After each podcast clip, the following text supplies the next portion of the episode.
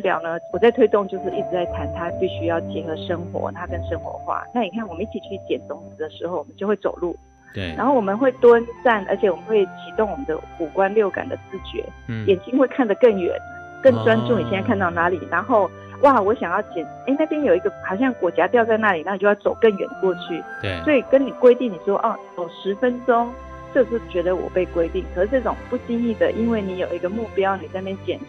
拾捡拾种子的这个目标，你可能走的远超过你平常散步被规定的这个数字。对，所以那种自然而然启动的这种呃身体的活化，就自然而然这样的活动，其实我们身体的细胞是感受到愉悦的。所以我们说，更重要是你在做的过程是很开心、很愉悦。没有被迫的感觉，那你的这个正向的情绪跟对身体机能的整个呃免疫力的提升是非常非常有帮助的。欢迎光临，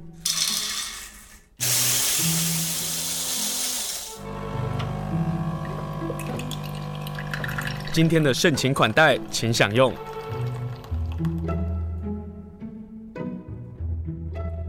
今天我们要跟大家来分享一本书，这本书非常非常的实用，也非常适合在疫情期间，或者是未来在第三级警戒解严之后呢，我们其实可以来一同阅读跟一同来实作的书。这本书叫做《嘉玲的自然疗愈力》，是由联经出版社所出版的。嘉玲不是说我们现在是说啊，现在疫情的确诊个案是嘉玲，现在只要听到嘉玲，我们就很开心。是我们今天要跟大家介绍的就是一本很开心的书。不过这个“龄”是年龄的“龄”，年纪的这个“龄”哦，所以嘉玲也就是过了一个年纪之后，我们可不可能透过自然来做疗愈？有自然的疗愈力这样的一本书，连线访问就是这本书的作者沈瑞琳老师。老师好。主持人好，各位听众大家好。今天邀请老师来跟大家来分享这本嘉玲的自然疗愈力。这个书的小标叫做《三十四类一百三十个五官七感体验，启动植物带给你奇妙的疗愈能量》。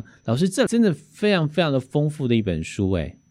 啊，谢谢主持人。对，这个是呃，其实这一本书是我第九本的著作，然后这次会分享嘉玲的自然疗愈力呢，就是针对年龄慢慢增长，其实时间也越来越自由，然后很多以前年轻的时候或是呃中壮年时期没有空做的事情，其实可以考虑在呃时间越来越自由的时候，我们可以做一些自己想做的事情。那特别是鼓励大家亲近自然，那亲近自然，在自然当中如何遇见自然的疗愈力，也不是。呃，有时候你可以一个人，有时候我们可以一家人。就像最近的疫情，嗯，大家都在家里，哎，我们也可以思考看看看，就是说，哎，在宅如何自然疗愈，在家里有没有一些可能启动自然疗愈的机会？所以，呃，自然疗愈是随时随地都可能遇见的一个呃疗愈的力量。老师，您刚刚说这是您的第九本书啊，然后您是园艺治疗师，也拿过阿法亚太区园艺治疗协会的国际认证。然后也是绿色疗愈力的学院的院长，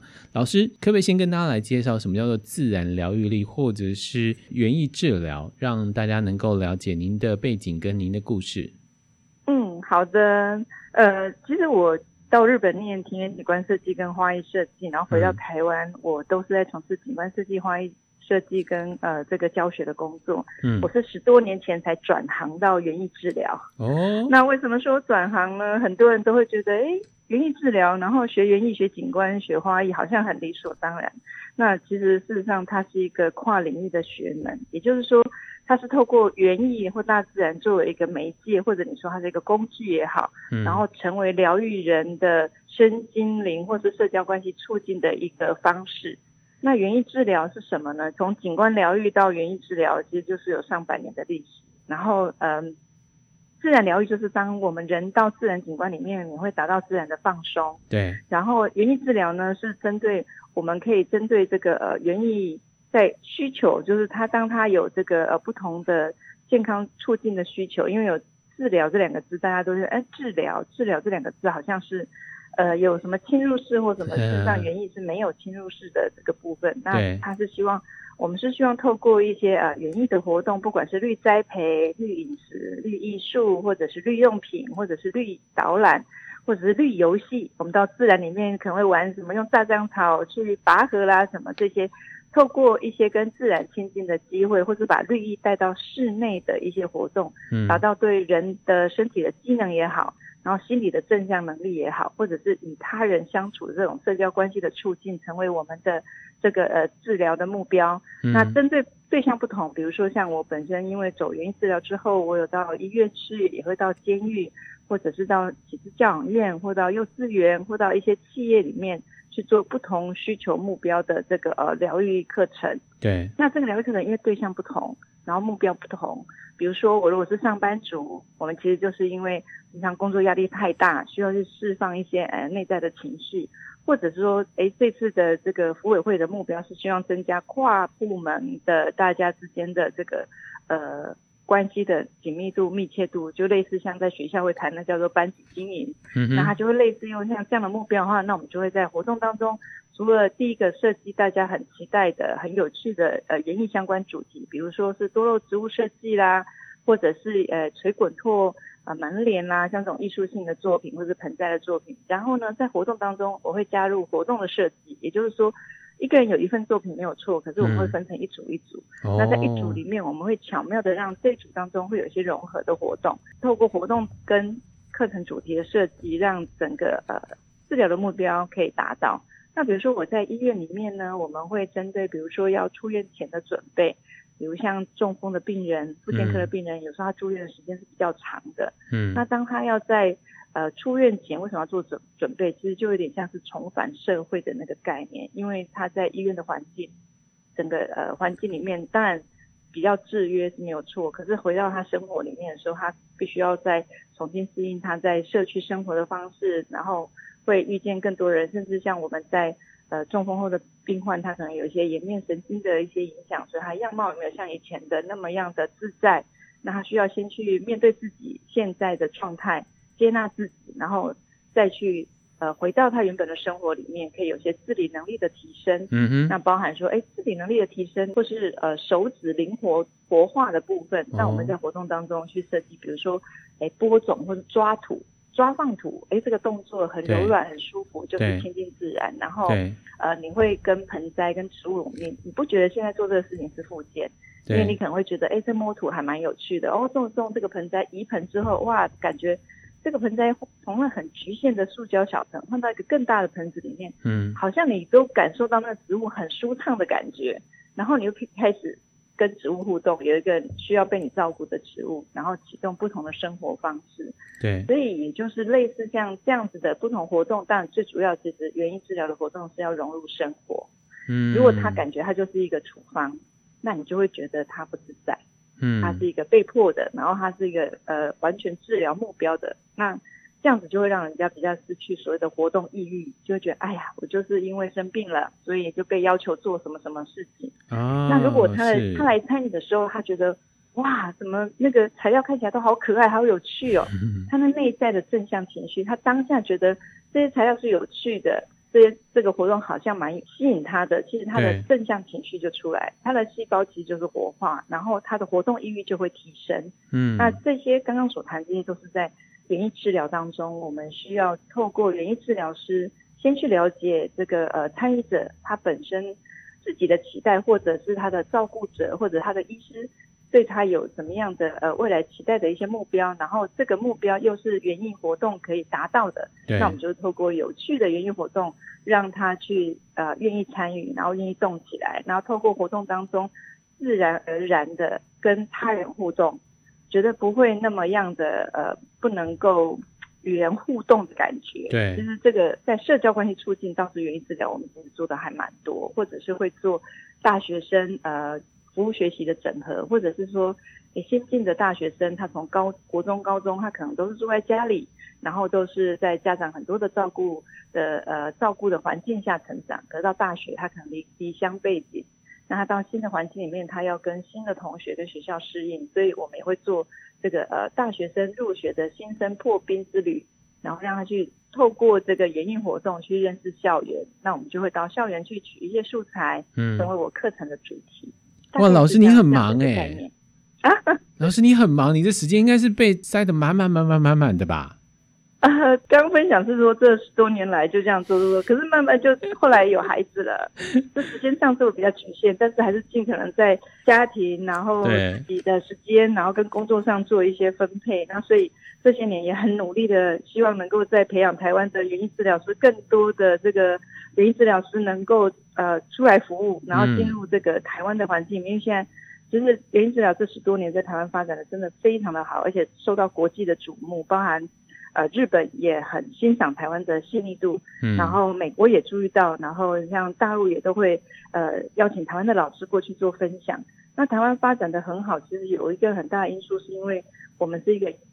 以农立国的国家，然后在我们的环境里面，我们也很亲近自然，那我们的自然条件也蛮好的。然后再一个就是我们的一些盆栽。植栽的取得成本都不会太高，哦、对，所以会觉得呃亲近自然是或是做园艺活动是很亲近我们生活。其实、嗯、这些年台湾也有很多在地的园艺治疗师，呃，都在业界服务，这个是我们很开心的。嗯，这件事情很重要。对，就像你的推荐序，日本的西野医院的理事长西野宪史就是说，这里头的书的内容呢，就在向往并且追求丰富人生的具体实践。我想老师就是一个丰富人生的具体实践。这个书之丰富人生，这个丰富到它分第一部分就是嘉玲的园艺治疗的相关的理论，也就是老师刚刚跟大家讲的什么叫做园艺治疗啊，绿色疗愈力又到底是什么？那第二部分呢，就会谈的就是推动嘉龄园艺治疗这个场域。老师刚刚讲到他如何到一些空间，然后找到一些适合这个方式来做教导。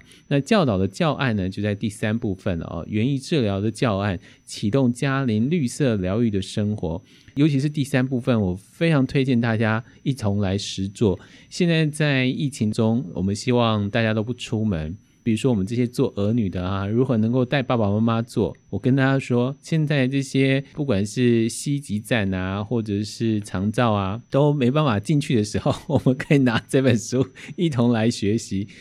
老师当初在编这本《嘉龄》，呃，有没有一个设定说，大概过了哪一个年纪非常适合来阅读这本书？而且我非常要谢谢联经出版社，还包括沈瑞林老师，这本书的字体。其实很适合大人们阅读，是这样吗？是的，我觉得我们主持人真的观察的非常细腻。我们一开始这本书就在设定它的阅读要舒适，因为嗯呃。这当中你可能不断需要来看，再一个就是那个空间啊，然后呃一些资料比较多，比如说像您提到的第三步，第三步就是操作。那事实上我操作过的实际的这个教案啊，非常非常的多。嗯、可是这里面收录的教案，大家看起来已经是非常的多的教案，很丰富，很，但是教案很丰富，已经觉得哇，三十四类一百三十个。这个真的是 这个，我跟大家报告，就是我们比如说我们第三集就是七月十二号，我跟大家说，你这些里头的教案每天做一个，你就发现日子已经过完，这个书里头的教案内容还没做完。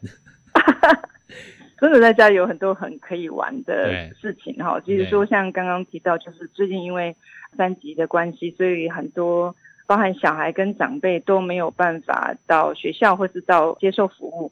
所以大家一家人都在家里的时候，其实真的有些事情得要一起。嗯，刚好也是一个难得的机会，那我们就用正向来看待这样的一个机会。我们一起在家里可以做一些什么样的事情呢、啊？比如说最近有火龙果，对不对？对。那书上的时候就有一个洗火龙果的种子，然后来看种子发芽，超级无敌可爱的。那个是每天哦，台语叫锦梅大吉春哈啊，它是每天都有每天的变化，那每天慢慢增长，然后它成长那个小苗的样子，从它。动芽，然后到纸叶展开，哇，那个我在作品里面做，就把它做成像三分头。嗯哼，所以你可以用一些家里面的，你也不是不用，呃，一定要买花器，其实家里面可能有一些不不需要用的一些不呃杯子，好陶盆的杯子也好，或者以前你旧的器皿，你可以去玩玩组合，把它组合成一个娃娃的样子也好，或者一个你喜欢的造型，或者不组合，你只要填上呃土壤，然后来种也可以。那在那个清洗的过程。就常说揉捏，把那个那个呃火龙果啊，把它捏碎的过程，其实那种破坏力的部分啊，其实是蛮疗愈的，是很好的情绪的出口。嗯，这也是我在做原因治疗之后发现，其实我们有很多内在的压力，有时候你是不自觉的。就像说，像现在因为疫情，尤其前面的时候，大家非常紧张，对，然后那个心理压力很大，小孩子有时候他也说不出来。其实我们一起，他还揉捏在那个捏碎那个呃火龙果的果肉的时候，因为这是一个清洗的过程。对。那捏捏碎那种柔软 Q Q 的，然后捏它，其实也还蛮像那个小朋友喜欢玩具，有叫史莱姆那种感觉。有一种日本很容易有那种减压的那种小玩具，类似像这样的。是是是，对，它有像那样的感觉，啊、所以可以在清洗之后呢，然后收那个呃种子，种子很干净之后可以。做种子来做铺设，对。那或者是我后面还有一个呃，我们做那个打造我的疗愈花园啊，像最近我会在呃，因为疫情的关系，所以我们所有的分享会就没有做实体了。嗯。那我一直在觉得说，大家其实宅在家里也蛮呃蛮需要疗愈的，所以我就跟出版社也谈好，我们呃从这个礼拜开始，七月会连续四周的礼拜六下午三点就做直播，然后分享呃一个不同的个案。比如说像做香草卷饼，对，哎，怎么做啊？然后大家在家里面，你只要去买，哦、呃，家里面你如果有出去的时候，就去呃呃在食品材料行，或者是说不用到食品材料超市就有，对，就可以买那个呃材料回来，然后你就可以去操作，对。然后或者是说像我们在家里啊，我们就分享一个呃，我预计还有一个分享是做德国种子花。在书里面也有，大家可能会觉得哇，德国贴花好像听起来好难哦。嗯，那其实呢，我们最近不是会吃苦瓜，就有种子。有。然后这个季节有荔枝啊，然后你可以把这些种子洗一洗收起来。然后如果你这些种子没有的话，家里可能有绿豆、红豆，或者是有八角，卤、嗯、味的八角。嗯。然后你可以把这些这些呃干的素材呢，我们可以把它准备起来，然后只要卡纸转贴画，就可以做出书上的这个呃德国贴画。那以后我们走得出去的时候，我是蛮推荐大家到户外去散步，然后捡拾那个落在地上的。我们不要用剪刀剪，对，我们都希望在推动园艺治疗的时候，跟过去我们在我在做花艺、做景观、做园艺的时候，我们其实比较也很重视生命，但是我们比较更重视是它那个呃美质感，然后怎么样去做。人工的介入跟协助，嗯，可是走到园艺治疗的时候，我用另外一个方式来完成作品的想法，就是我们要更重视与自然与植物之间生态的彼此的尊重跟平衡。所以我们可以欣赏树上的花跟果荚，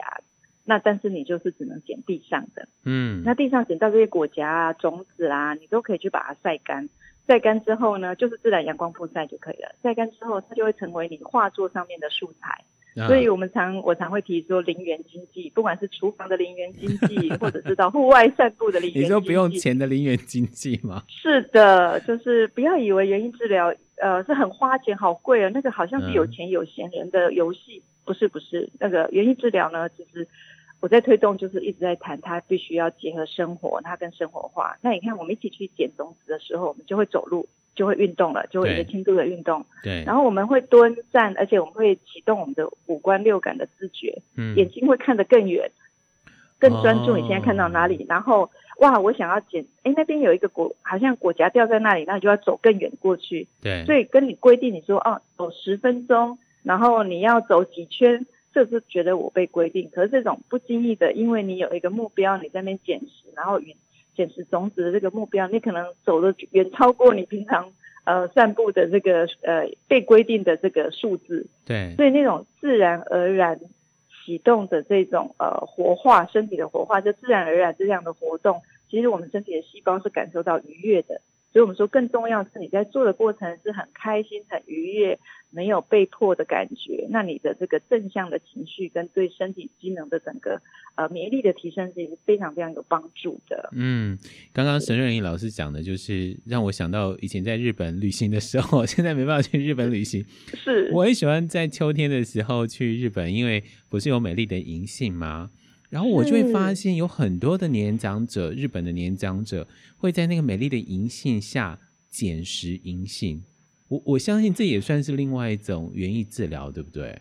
是，这个就是自然疗愈，就是我们讲的景观疗愈的部分。啊、园艺治疗有两种形式，一种就像刚刚主持人提到的那种到自然环境里面去，你自己想要做什么，你启动你的五官六感，然后做你想做的事情。那在那个当下，你可能是听到鸟叫声。其实我讲到银杏，这银杏就是我以前在日本念书很深很深的一个记忆，就是 我第一次看到银杏，然后是满地金黄色的银杏，对，然后是在县厅的门口，你走过去就像下下下下踩在那个满满的树叶上面，哦，哇，那种声音，然后金黄色，遍地金黄。现在一说，我觉得那个影像都出来了。对。那所以在那个那个当下，那就是疗愈。我觉得我们主持人一定是一个很会启动自我疗愈力很强的人。您刚刚提到这个，也是一种很重要的一个处方，就在我们现在不能出去的时候。对。我觉得你就是可以开开电脑，或是把你以前出国玩的照片找出来。嗯。哎，观赏一下你之前出国的这个记忆，那个美好的记忆，美好的当下。那你看到有很多都是自然的景观，还有美好的那个当下的一些回忆就出来。嗯、那这个也是一个自然疗愈、园艺疗愈很好的方法。所以在家里，现在宅在家里，还是有很多可以找出过去没有时间做的事情。在这个时候呢，我们可以启动一些跟自然连接的疗愈方式。好，今天连线访问是沈瑞林老师。沈瑞林老师呢，他在联经出版社出版了这本书《嘉玲的自然疗愈力》。我们刚刚就跟着老师来打开我们的五官七感的这样的一个体验。什么是园艺治疗？呃，沈老师说，生命照顾生命，生命呼应生命，在不同的生命形态当中，我们又看到了什么样的生命的形式出现呢？这本书叫做《嘉玲的自然疗愈力》。连线访问是作者沈瑞琳老师，老师好，主持人各位听众大家好。老师，你这本书非常丰富，你刚刚在广告之前跟我们讲说火龙果的盛产的时间，然后我们可以把火龙果的那个种子啊做成园艺的小东西，如何做，然后日后照顾的方式啊也写得非常的详细，包括他认为大家可以用白的火龙果会比较好。非常细的内容，您都写进去了。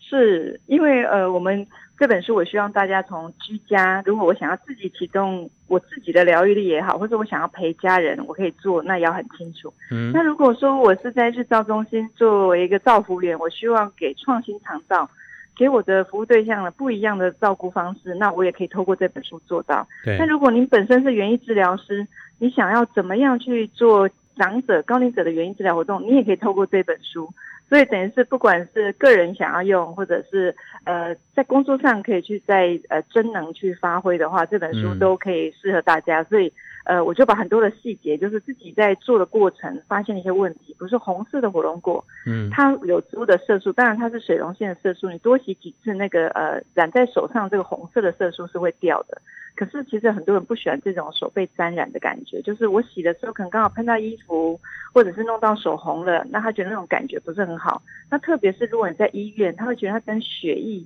会连接在一起，他觉得很害怕，所以会让有些人就不想参与这个活动了。所以我就说，其实你不管你用红色的火龙果的果肉，或者是白色的果肉做的种子盆栽，其实都是一样的。但是我们是针对。大家如果在做起来可以更自在一点，我就会建议说白色的会比较适合。那、嗯、如果你到水果摊去啊，还可以做一件事情，就是你不要去买那个完全是好的水果摊，结账的旁边就会有放一堆一堆一百或什么，你会发现它其实都稍微有点点受伤，或者是比较不漂亮的。熟透了。那其实如果特别是有受伤过的，那个其实里面可能都有一些细菌，整颗其实不能吃的。那只是说。嗯大家比较节省，可能会买那样，所以你就可以把它第一个买回来比较便宜，再来就是不要让人家吃到那个不营养的东西。那你买回来之后，那个可以用这些，呃，这些就不影响。它虽然有发霉，没有关系，你就把发霉那块削掉，然后就可以拿去洗。嗯，那洗那些种子出来。那还有一个就是说，个人其实还是比较不建议大家用对于环境荷尔蒙的对这些东西。就是植物既然是这样，为什么一定要矮化它？我们就是因为要它漂亮嘛？然后我们就做这样的动作。所以在做园艺治疗之后。我们会更重视说，有一些呃，我们要用什么发根粉啊？那我觉得也不需要，因为那还是荷尔蒙。事实上，栽种植物如果不正确的方法，还是使用了非常多的植物性的荷尔蒙，对，也是对健康是有妨碍的。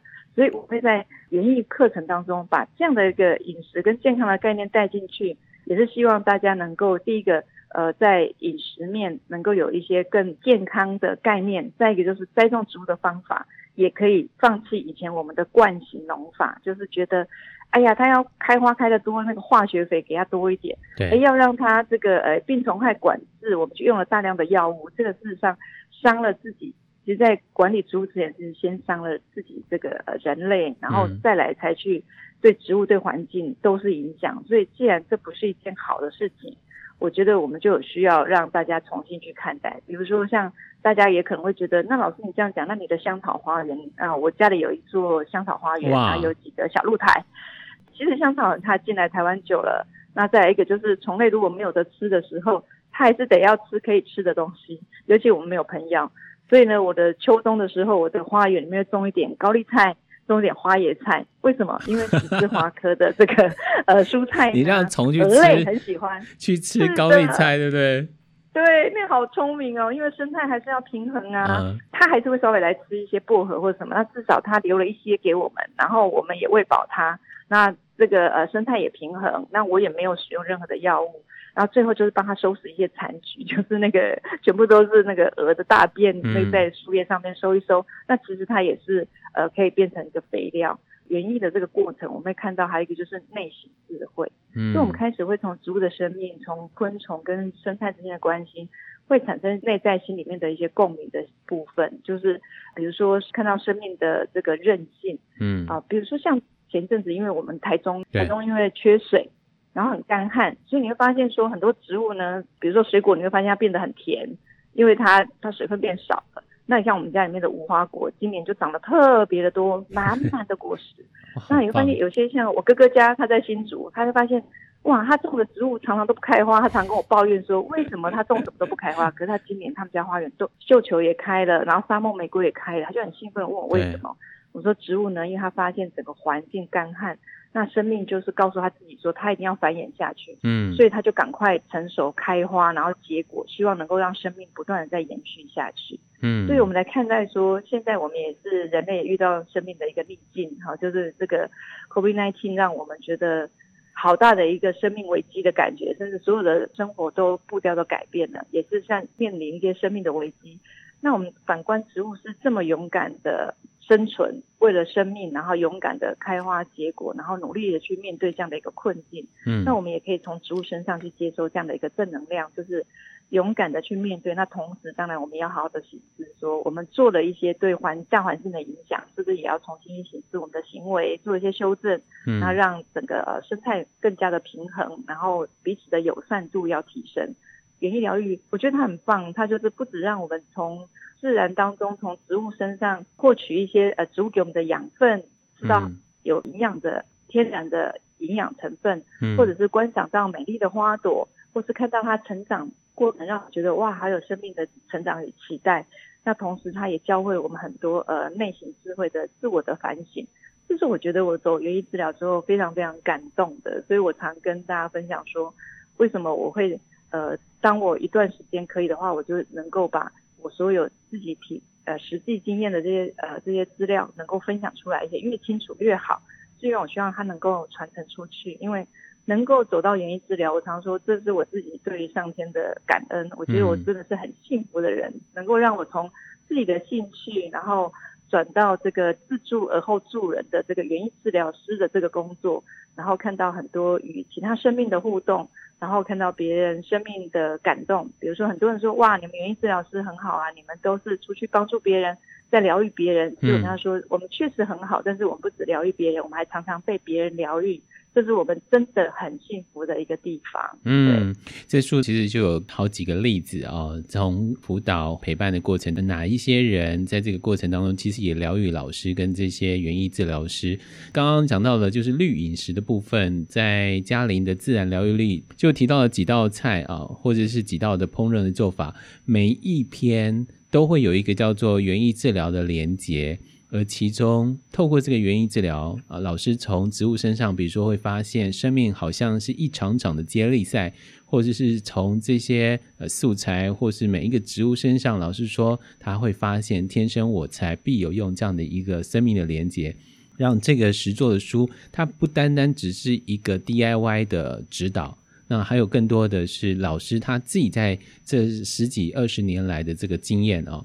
这书。很多内容，我们今天一定谈不完。不过，既然就因地制宜啊，我也在想说，我们听众会不会也在想说，如果沈瑞琳老师来到花莲，也许应该可以开开课。老师太会讲了，这书有个东西就是槟榔，这很有意思。我我们就因地制宜来谈谈槟榔。槟榔干了之后，老师可以做园艺的 DIY。可是如果是槟榔籽，老师教大家还可以做染布。而其中还做了一个叫做“滚拓门帘”。我跟各位奶奶们、各位妈妈、阿姨们，那个“滚拓门帘”啊，第三百三十六页，大家一定要打开来看哦。如果您在书店看到这本书，先翻开第三百三十六页。老师连生活空间美学都谈到了。老师，我们先谈谈槟榔好了。好，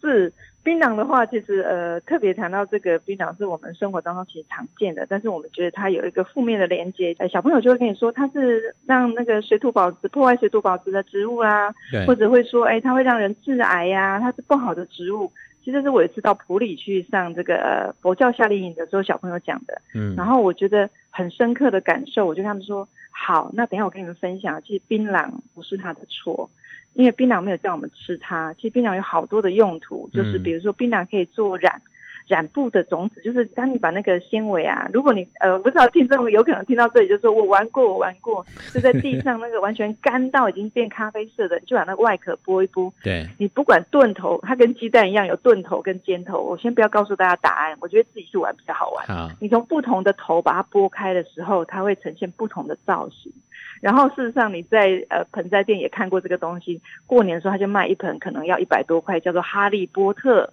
哎，那个种子其实就是槟榔的种子，然后去剥，书上有教你怎么剥。嗯，有。然后呢，对，然后你把它敲，那它就是让它呃，因为书上的我拍的时候它还没有发芽，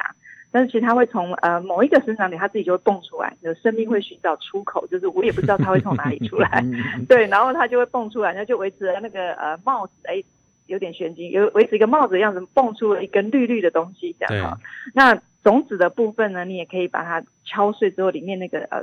咯咯有点声音的那个最里面的种子，你可以去染布，就会染成像其实不同的布子同时去染。你看到我里面有个沙，就是玩那个沙包。小时候不知道大家有没有玩沙包的经验，那就可以呃不同的布同时下去染之后，不同的织布的状态不同，染出来每块布不一样。那不一样的时候再把它缝成那个纱布的时候，就可以玩有趣的桌游。我们可以设定哪一个玩法什么，就变成非常的有趣这样。嗯，所以呃。光一个槟榔呢，里面从染布到做成盆栽，跟做成一个干燥的一个娃娃种子娃娃来玩，其实就可以真的是玩很久。所以我跟大家说，也可以玩很久。为什么这本书可以绝对可以过到七月十二号这么实用的书，就是这样的原因。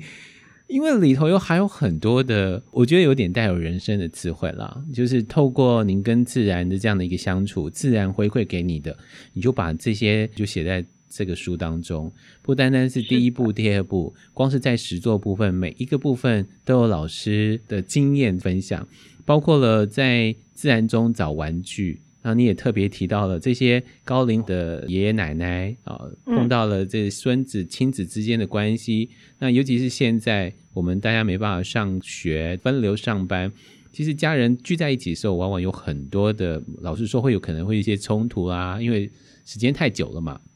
是，但是有这本园艺治疗，反而可以增加更多的亲子之间的沟通，或者学习者，或者是互动的机会，对不对？是，其实，在写这本书的时候，我也是就是想分享到，就是隔代间的关系的促进，就是有很多以前在，你知道问到阿公阿妈，他都会说，我们小时候玩具脑在买，去店里面去那个外面走一走，就玩什么玩什么玩什么，对，就是这些。而现在的孩子都。只认识那个积木啊，玩具都是到百货公司去买的。所以当长辈在可以带着孙子去玩这些游戏的时候，他们就会发现，哇，阿公阿妈好有趣哦，他们知道事情很多，然后隔代间的互动关系就更好。就像最近其实有很多因为分流上班，都是阿公阿妈在协助照顾孙子，哈，也有可能是这样。那所以说，怎么样让这个呃长辈跟孩子之间有一些互动？比如说像我们在后面部分有一些，你发现怎么会有一些叶子？画图画，有些牵牛花的有，有些图形在那边，对不对？有。那那个就是上色，就是我们让长辈呢，其实不管是长辈跟小孩都非常适合，就是不是直接在书上，是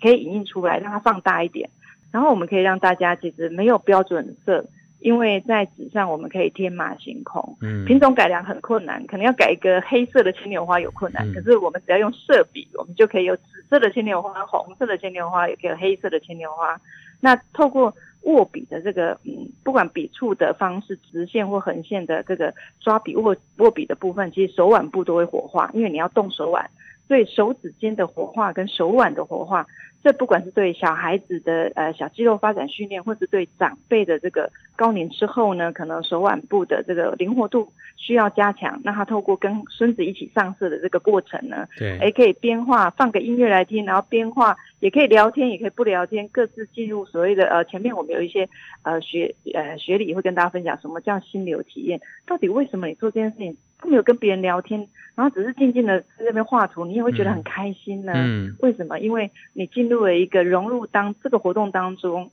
的心流体验，就是指说你进入这个活动当中，你已经浑然忘我，你放下在做这件事情之前的所有的烦恼啊，所有的情绪，所有的呃心思，你完全只有融入在这个牵牛花，我等一下要上它什么颜色，我等一下叶子要上什么颜色，你完全融入在这个这件事情当中。其实那种浑然忘我的的的状态，就是一个最疗愈的一种境界。哦，所以呃，鼓励大家为什么可以去参与一些体验式？所以我在园艺治疗当中，我就十年前说写了《绿色疗愈》那本书，就分享说，哎，园艺治疗是有历程的。嗯，它是从融入，然后你去体验，最后你可能产生一些内在一些共鸣的感动，然后最后你可能透过分享，比如说现在有 Line 啦，有 FB 啊，人不能出去，可是我们可以拍照分享上传。然后就可以让你的朋友，哎，也看到说，哇，原来家里也可以做这些事，也蛮有趣的哦。然后让别人无趣的生活变得有趣，那也是你的很棒的一个感染力。我觉得这也是非常好。嗯、所以当初取这本书是嘉龄，而不是高龄啊，或是乐龄，或是老年的名称，嗯、是因为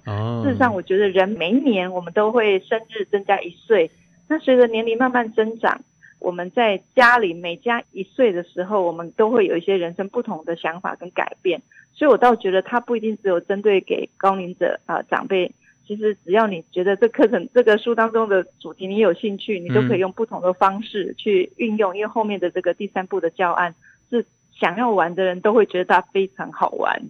那只是呃中间的那个食物的部分，是因为这些年因为高龄化的关系，台湾有非常多的呃。长辈在不同的场域接受高龄后的呃生活服务，不管是居家或者他到日照中心，对，或者他到住宿型的机构。那如果用过去的照顾方式，其实长辈并不喜欢，因为就是觉得到那边就是只有呃就是吃三餐有人看着，其实是非常无趣的。所以我们就会谈创新长照，所以我到呃长照单位去，到市政的家屋去，带领长辈每周进行一些活动。我发现长辈有很大的改变，而且他们充满了笑容。然后在这个照顾的关系，嗯、照顾者跟被照顾者的关系更加的活化，而且长辈真的就是一本活字典。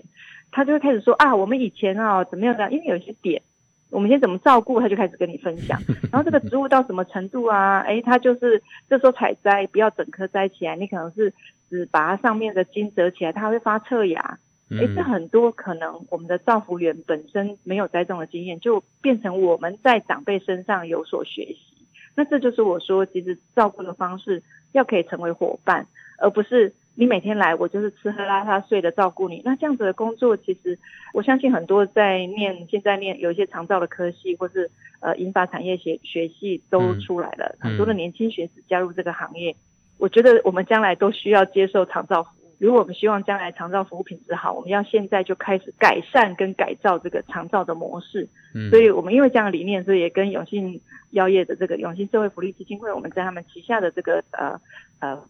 长照的单位里面，我们就推动高龄者的园艺活动，然后或者是呃搭配这个农委会的农村绿色照顾站，也让一辈子务农的长辈。也被园艺给疗愈了，这个是我觉得哇，去年开始推动的活动，好，哦、好感动，真的。我，我们下次花点时间谈这个好了。